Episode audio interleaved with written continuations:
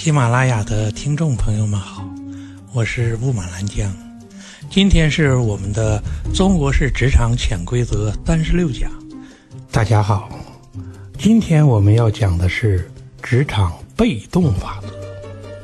什么叫职场的被动法则呢？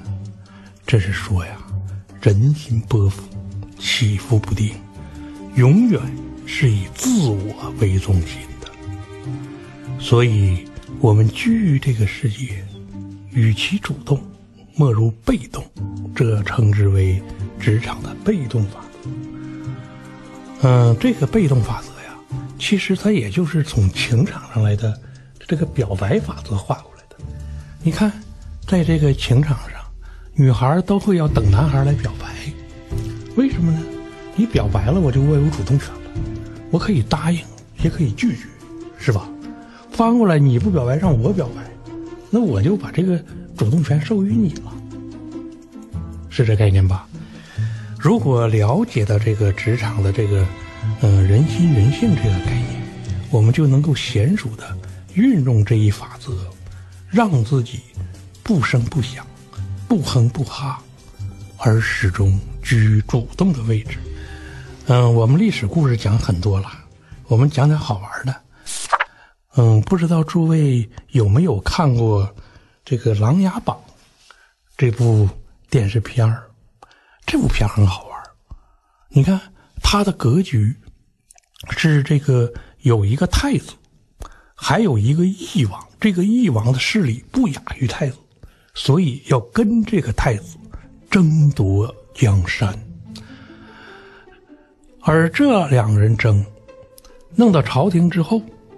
他这个作为这个他父亲的皇上是非常的烦躁，因为任何一个部门的人就是缺的时候，太子党就会推出太子党的候选人，而翼王党也会推出他的人，那么太子的人不会允许翼王的上人上位，而翼王的人又会力阻太子，所以两个人这个参加朝政主要的过程就是吵架。不停的吵吵吵，而他们的心思呢，老皇帝看得明明白白，看明白也没用，因为这是双方你死我活的斗争啊，谁也不肯让谁。说这个时候呢，这个影视剧中的主人公梅长苏，他悄悄的扶持了另一个势力，是老七靖王。这个靖王呢，就相当于后娘生的一样，不是后娘生的，是后爹生的。就是老黄对他相当的反感，拼命的干活也得不到好处，没有错误还要责罚，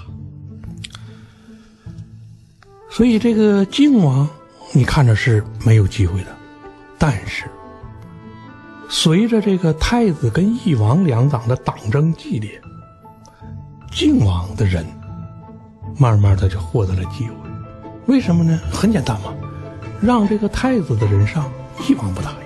让义王的人上，太子不答应，那就只能去找这个和这两派都不搭边的人。没有人知道靖王也有暗中有党羽，所以大伙都以为选出的是宗立的人，但实际上选出来都是老七靖王的人。而老七靖王靖王呢，他任何时候不声不响，躲在一边，满脸正义，这个。这个老七靖王说话很像我党的共产党员呐，这当然影视剧中一个正面形象嘛。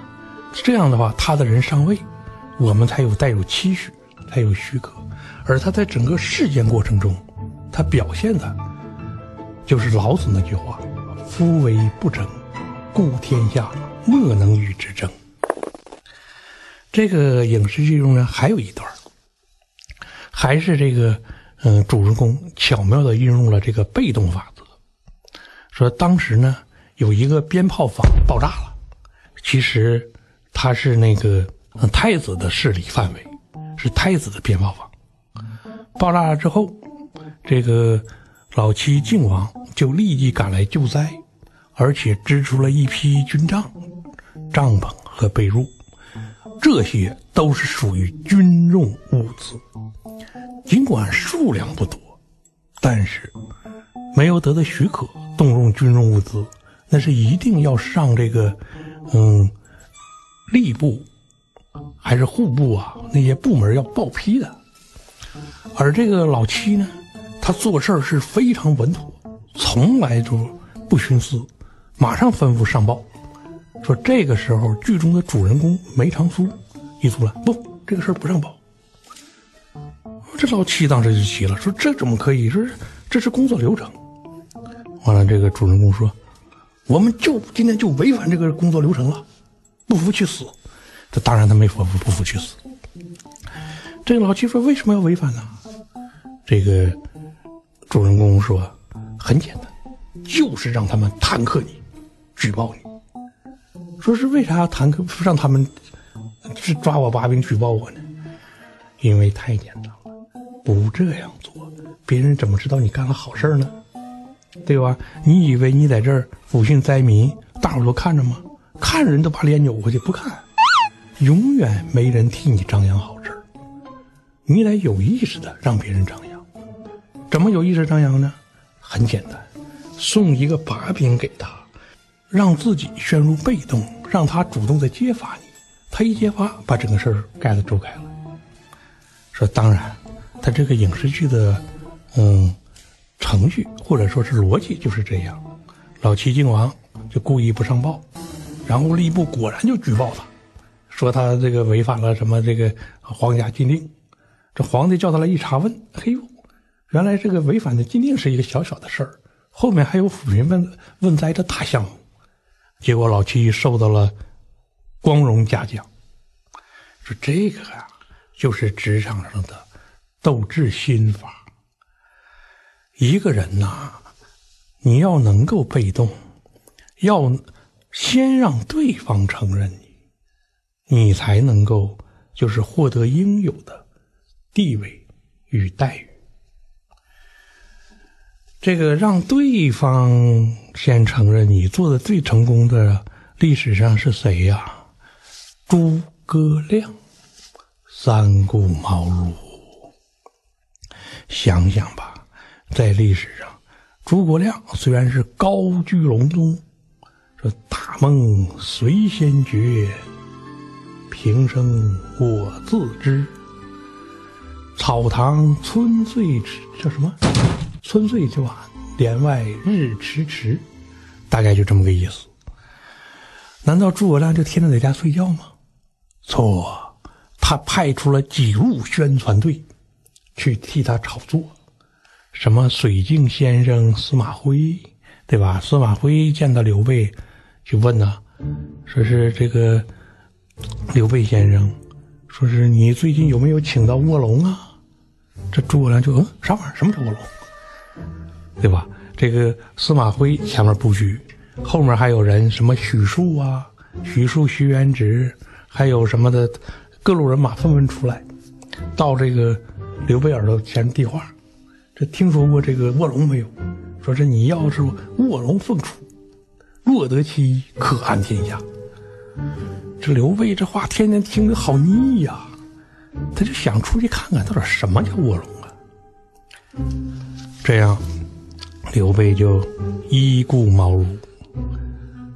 这个人家好不容易来了，可诸葛亮呢不在，为什么要不在呢？你想明白了，如果是第一次去你就在，你身价就没那么高了。然后呢，刘备二顾茅庐，二顾茅庐也不在。到了三顾家，三顾是在了，但是得先午睡吧，让这让这个刘备刘皇叔在门外等着，等睡好了，洗把脸出来。哎呦呦，你看，刘备等了这么久，他自己心里这个预期就很大呀。是这个时候，诸葛亮把他的隆中对一抛出来，就让刘备就一下子感觉有一种震撼之感。说是隆中对到底对的什么呀？无非就是讲这个天下还有几块地盘儿，对吧？这个诸葛亮就告诉他，那个刘备啊，说你比曹操只小五岁，但就小这五岁，人家曹操除了在打天下前儿，你还吃奶呢。就差这五岁，人家刘备这曹操已经成了气候了，你的能力不亚于他，但是你的势力地盘一直没形成。现在这情况还有两块一个是这个刘表的荆州，还有一个叫益州的刘璋，这两块地盘闲着呢，你赶紧拿下呀！刘备就是听了这个，建立了他的蜀国政权，这叫什么呀？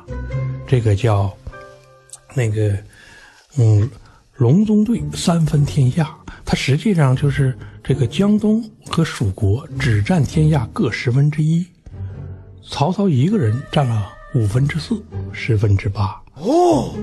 但无论如何，能从天下这块盘子里切下十分之一。这也是一个惊人的谋略了，而刘备意识到这个谋略的价值，愿意为这个谋略进行长时间的思考，并掂量其价值性，就是他在此前做出了很多付出。我们在职场上都有这个感觉，经常我们说了一些很有价值的话，可是都没人听。对吧？甚至有时候你跟老板进言，你说的那句话非常有价值，非常有分量，可是你刚说一半，老板这这这这，别添乱。然后老板可能转向他非常看重的一个人，那个人把你的话重复一遍，老板就哎呀，我就知道你有水平。我相信诸位这事儿见得多了吧？每个人呐？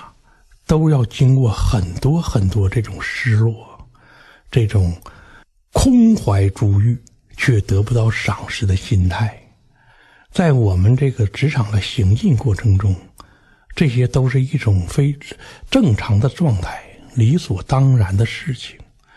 需要做的是，第一，我们能够有意识的评估自己的每句话和每个思维和。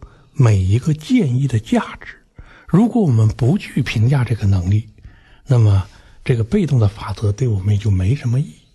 这是一。第二个，当我们能够评价我们每句话的价值和意义的时候，我们如何让这句话不被别人低估？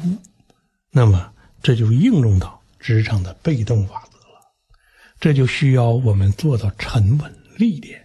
才能获得别人的认可。第三个，职场被动法则的行使，它一个重大的前提是你有能力，而通过这种方式获得别人的认可。如果一个没有能力的人他在职场被动，那是一种什么状况啊？就是一种没有存在感嘛，对吧？你拼命的说话，你还引不起人注意。你注意啊！我们讲职场的时候，我们会讲一些非常矛盾的东西，我们会鼓励一些人勇敢的说，大胆的做，不怕犯错误。然后我们就鼓励一些人要低调，要沉稳。这二者的区别在哪儿？这二者的区别在你没有成长起来之前，还没有足够的能力，没有足够的立身之阶，你需要训练自我。那么这个过程，你就得需要外向，需要侵略性，需要突出自我。但当你的能力足具的时候，像诸葛孔明那样，哎，这个时候你就可以运用这个被动法则，运用职场上的各种冲突，把你凸显出来。嗨，我是萌萌，很高兴认识大家。二零一七年，我们一同成长。我的 QQ 和微信都是五零幺八六三六幺三，期待与你不期而遇。如果你能力还不足的话，那么首先先强化自我价值。还记得我们这个故事一开始就讲到《琅琊榜》，《琅琊榜》中你可知道啊？这个太子跟那个翼王之争是很长时间了，但靖王争再久也没你的机会，因为不是你没有这个争夺这个权力的能力。